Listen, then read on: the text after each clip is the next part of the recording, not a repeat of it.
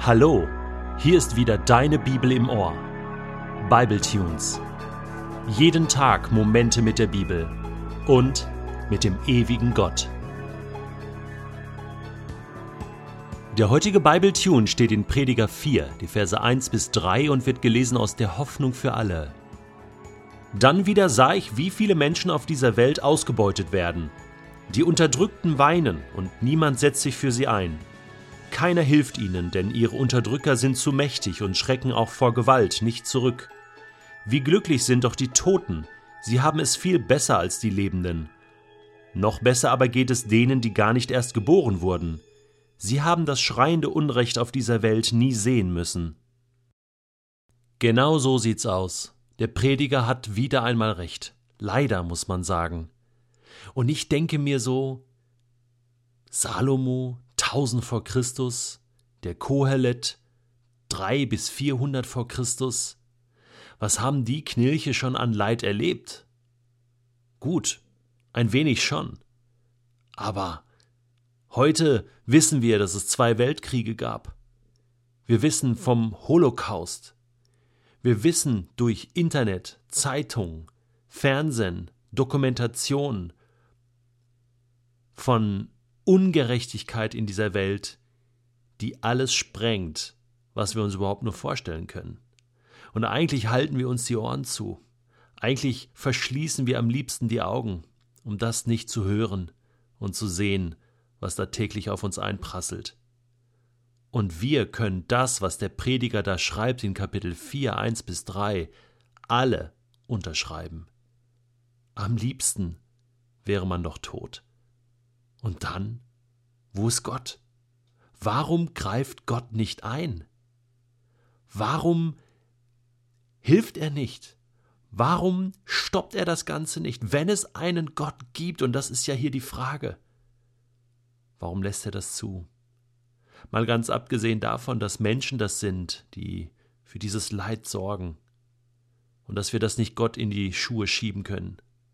Er ist nicht schuld daran, aber dennoch, bleibt doch die Frage, wie lange schaut Gott zu? Der Prediger ist verzweifelt. Er weiß nicht mehr weiter. Es scheint, als wolle er sich die Kugel geben, das Leben nehmen. Er ist verzweifelt. Hoffnungslosigkeit. Ich finde das krass. Und hier gibt es keine einfachen Antworten. Diese Welt ist kalt, da wo die Liebe fehlt. Diese Welt ist ungerecht, da wo Gerechtigkeit fehlt. Jesus ist mal gekommen und hat gesagt, selig sind, die nach Gerechtigkeit hungern und dürsten, denn sie sollen satt werden.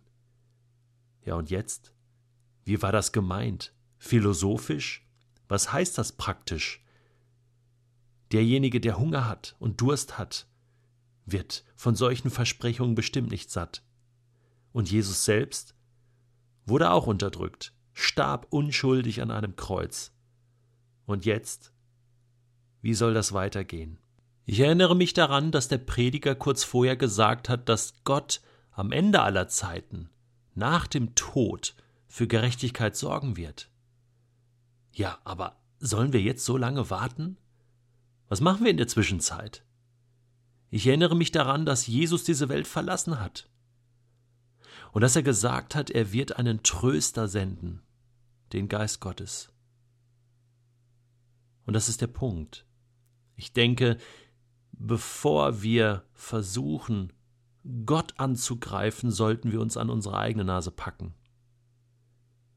Und insbesondere als Christen haben wir den Auftrag, für Gerechtigkeit in dieser Welt zu sorgen, hinzugehen und zu lieben den Nächsten wie mich selbst und ihnen das Evangelium zu sagen, dass es einen Gott gibt. Wir sind die Hände und die Füße, wir sind die Augen und die Ohren und der Mund Gottes in dieser Welt. Wir können helfen. Die Kirche kann helfen und so war es über die Jahrhunderte. Ich habe vorhin mal gegoogelt, mal versucht herauszufinden, wer engagiert sich eigentlich für soziale Gerechtigkeit, wer hilft den Unterdrückten. Da gibt es Organisationen natürlich wie Amnesty International, Greenpeace, die Radikalen, die für Ordnung sorgen wollen, was die Schöpfung angeht. Aber es gibt auch Christen, die sich engagieren. Ich habe die Micha-Initiative der Evangelischen Allianz gefunden. micha-initiative.de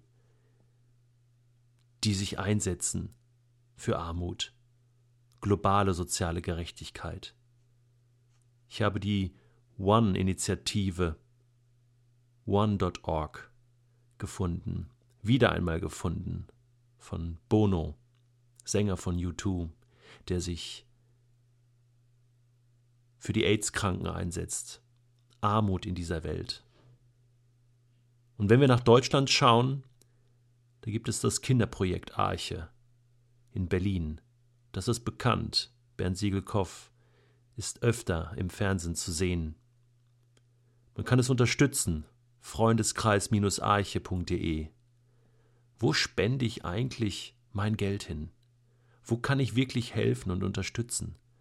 Das sind Initiativen, die ich unterstützen kann, unterstützen will. Die Bücher von Bernd Siegelkoff, Deutschlands vergessene Kinder, verlorene Kinder, das Neueste, Deutschlands sexuelle Tragödie. Ja, das sind Möglichkeiten, wo ich in Deutschland aktiv werden kann und mir Menschen zum Vorbild nehmen kann, die aktiv geworden sind. Und ich kann es tun in meiner eigenen Region, vor meiner Haustür. Hingehen, da wo die Ungerechtigkeit herrscht, bedeutet aufzustehen, sich anzuziehen, das Haus zu verlassen, vielleicht ins Rathaus zu gehen, einen Termin mit dem Bürgermeister zu machen oder mit dem, der verantwortlich ist für das Soziale in meinem Ort, in meiner Stadt und zu fragen, wo kann ich helfen? Was kann ich tun? Der Prediger sagt, da gibt es keinen, der hilft. Niemand ist da, um den Unterdrückten zu helfen. Wir können ihn eines Besseren belehren.